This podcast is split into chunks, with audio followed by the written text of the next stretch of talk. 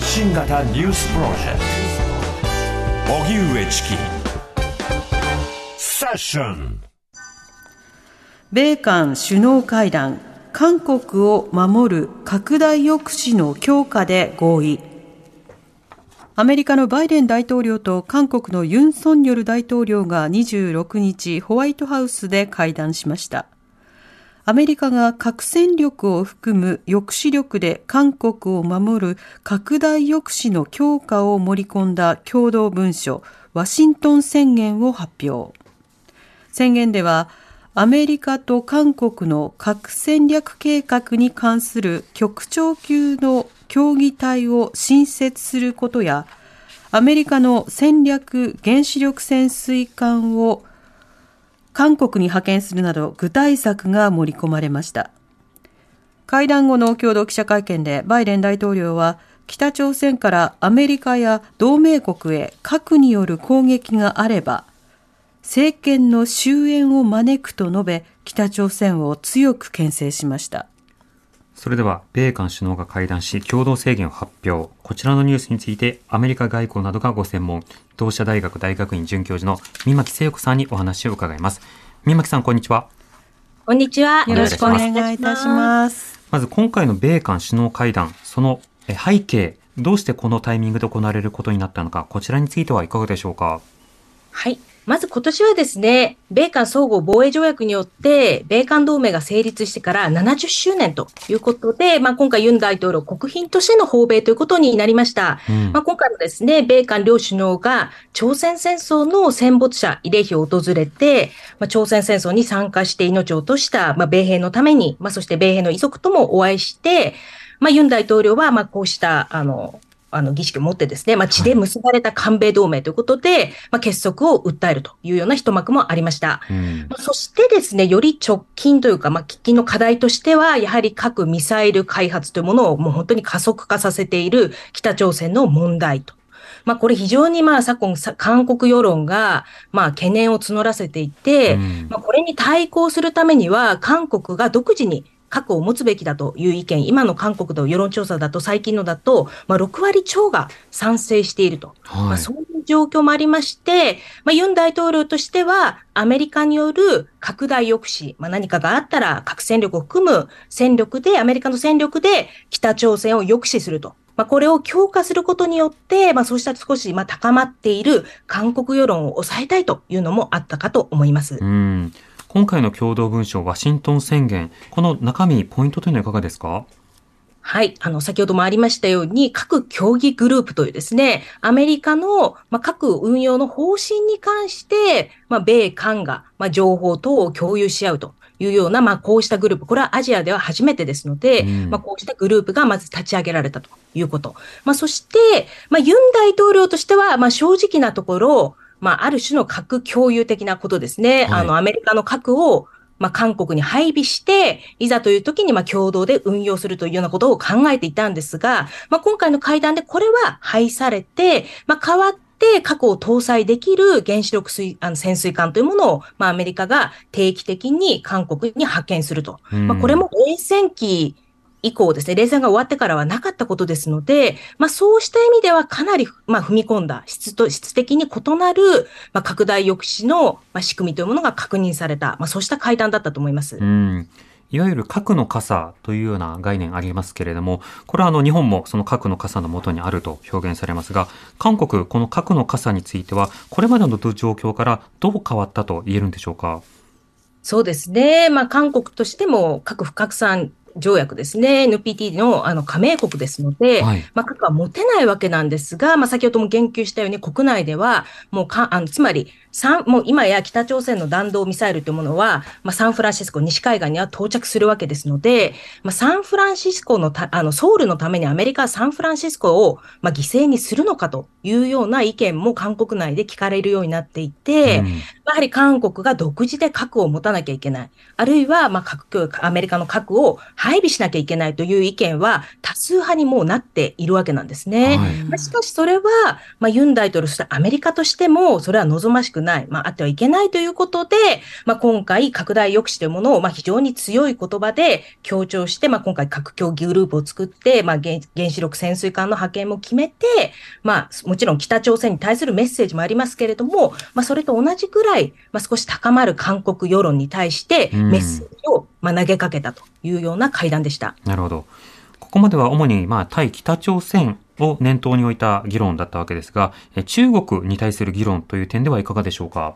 そうですね。まあ、北朝鮮問題が非常に前面に出たんですが、やはりまあ、裾低音としては、まあ、中国問題というものが非常に重要で、まあ、ユン大統領ですね、まあ、もう就任当初から、まあ、あの、米韓同盟の強化、まあ、そして、まあ、一番記憶の新しいところですと、まあ、徴用工問題で韓国世論の反発を押し切る形で、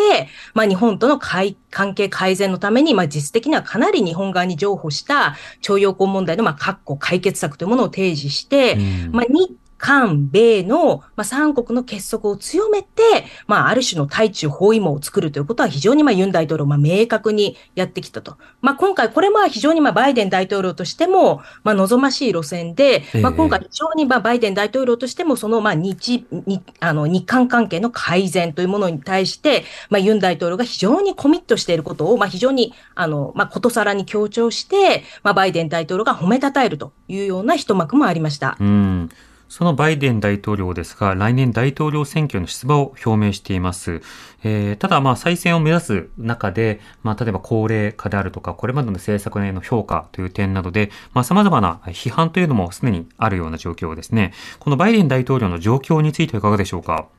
そうですね。一番最近の NBC ニュースの世論調査で、まあ、70%が出馬すべきではないという、まあ、かなりあおっしゃる通り逆風の中での、まあ、出馬表明ということになったんですが、うんまあ、それと同じぐらい、じゃあバイデンがダメだったら誰がっていうふうになると、まあ、誰もが答えに窮してしまうと。まあ、なので今非常にまあ民主党としてフラストレーションっていうのは、まあ、バイデンがダメだっていうより、まあ、バイデンはやはり高齢であることは本当に事実ですので、まあ、できれば本当は、まあその一期で終えて、まあ後継者的な人がいればよかったけど、まあその有力な人がやはりいないということで、結局バイデンに頼らざるを得ないということのフラストレーションもあるかと思います。うん、なるほど。このバイデンが仮に2期目ということになった場合、この外交政策、まあ、とりわけ対北朝鮮、中国に対する対応というのは、どういうふうになると見ておけばいいでしょうか？そうですね。まあ、あの、やはりまあ、ウクライナ問題というものが起きてしまいましたので、まあ、ただでさえ、まあ、バイデン政権としては、やはり中国との非常にまあ、長い競争、対立というものに、まあ、注力したいというところで、しかし、まあ、ウクライナ支援という大きな問題があると。まあ、そういった中で、やはりまあ、北朝鮮問題っていうのは一番後回しになりやすい問題で、まあ、そうした観点からも、まあ、日韓関係が改善して、まあ、共に当たってくれると。共にリソースを割いてくれるっていうのは非常に好ましい状況ということで、まあ、あの、バイデン政権の下では、そういった、まあ、あの日韓の協調、日韓、そして日米韓の協調というものは非常に強く打ち出されていくというふうに思います。うん、なるほど。一方で仮に共和党側、まあ、例えばトランプ氏などが大統領になったということになれば、この外交政策の転換どうなりそうですか？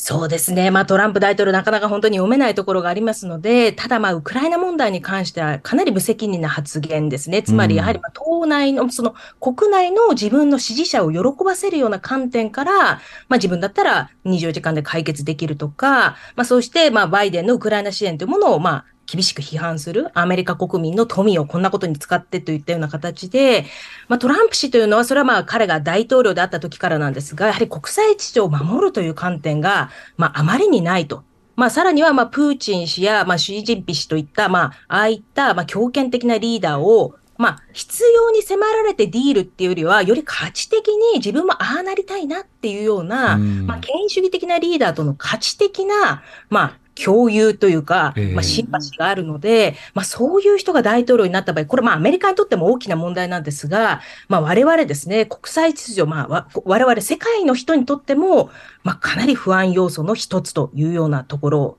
ですね。ただ、まあ、うん非常にあの、起訴された後に、まあ、トランプ氏はその、まあ、あの、有力候補の一人と言われていたデサンテス氏を大きく引き離して、はい。まあ、このまま共和党候補になって、まあ、バイデン、トランプという、まあ、顔合わせにまたなる可能性がかなり高まっていますので、うんまあそうした意味でも、まあこの選挙戦見逃、あの、まあちょっと見守っていかなきゃいけないなという、注視していくべきだと思います。うん、よりタイミング的には外交、国際秩序、そしてまあ安全保障などに一気に影響を与えるような、そういった大統領選にもなっているわけですか？はい、かなり二人のコントラストが、まあ選挙戦ということでもちろんコントラストを出そうとするわけですけれども、かなりタイプの違うリーダーで、まあどちらがなっても本当にウクライナ問題にしても中国との競争にしても本当にハンドリングが難しいところなんですが、うん。トランプ大統領っていうのはちょっとそれを超えた何をするかわからないっていう、まあ恐ろしさはあるなというふうに思います。うん、なるほど。ちなみにそのアメリカの、えー今バイデン政権下で、あの、代わりがいないという話がありました。でも、例えばカマラ・ハリスさんとか、その他、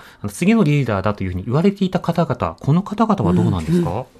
カマラ・ハリス氏は私も大変期待していたんですが、そしてまあ大きな期待を背負って、つまりですね、やはりまあ彼女、ようやくアメリカにインターセクショナルな副大統領、さらには大統領候補が生まれたとも言われていたんですね。うんやはり黒人アジア系ということで、で、女性ということで、まあ弱者、マイノリティに寄り添った平等な社会になると。まあ、非暴力的な社会に進むという期待を背負っていたんですが、やはりハリス氏ですね、政策としては、そこまで思うほど革新的ではないんですね。うんなので、非常にやはりハリス氏に期待していた人たちから、例えば警察改革の問題にしても、移民の問題にしても、なかなかそういったまあプログレッシブな人たちを満足させるような政策というものを彼女自身に示すことができなくて、まあそういう当初期待していた、特にやはり若者ですね。うんまあ、幻滅、若者離れというものがまあ非常にあると。まあ、バイデン氏もあんまり若者に人気ないんですが、えただやはりまあトランプ氏という、まあそういうもうリベラルな価値とかそういう進歩、プレグレッシブとかが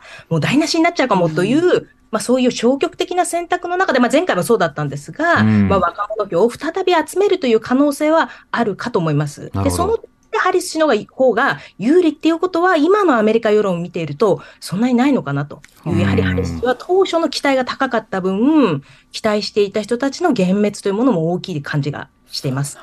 マクロン・ルペンのフランスみたいなうん、すごい状況を連想。しますが、ただあの、うん今話にあったそのプログレッシブ、要は進歩派の人たちにとっては、そのバイデン生ぬるい、あの、ハリスも生ぬるいという話ありました。かつてはそうした層は、えサンダース票などにこう流れていた点などもありましたが、その受け皿というのは今どうなんでしょうか？そうですね。あの、アレクサンドリア・オカシオ・コルテス氏なんかも大変人気ですけれども、はい。ただやはりウクライナ危機っていうのがまたもう一つ難しい状況で、はいやはりまあそういったあのプログレッシブたちもなかなかこのウクライナ危機の中で一方でやはりアメリカが支援しないとウクライナを支援する必要があると。うん。まあしかしそれによってまあそれだけではないけれども、やはりそれで戦争を長期化する中どうなるか見えないことも確かだし、うん今、やっぱりアメリカの庶民の人たちの生活って言ってしまうことは、じゃあウクライナ支援削って、アメリカファーストっていう、まあ共和党の主張と重なりかねないわけなんですね。はい。で、なかなかこのウクライナ危機の中で、まあそういったサンダース派、AOC、オカシオ、コルテス派も、一方でアメリカの人たちの生活守りたいと。だけど、ウクライナ情勢を見捨てることもできないっていうことで、なかなかこう独自の立場というものを打ち出しづらい状況に置かれていて、若干当初よりももちろんあの分厚い支持はありますが、まあ少しこう、こう影に隠れてきてしまっている。ここ次は AOC で行こうっていうような機運にはやはりなかなかなってないというような状況ですね。なるほど。議題設定によっても誰が表面に出がちなのかということも変わってくるので、今は何と言ってもその国際状況、あるいはアメリカ下での今のインフレ状況、まあ、こうしたことにどうするのか、まあ、大統領選挙にもつながるお話でした。宮牧さん、ありがとうございました。ありがとうございました。ありがとうございました。同志社大学大学院准教授の三牧聖子さんにお話を伺いました。荻上チキ Session.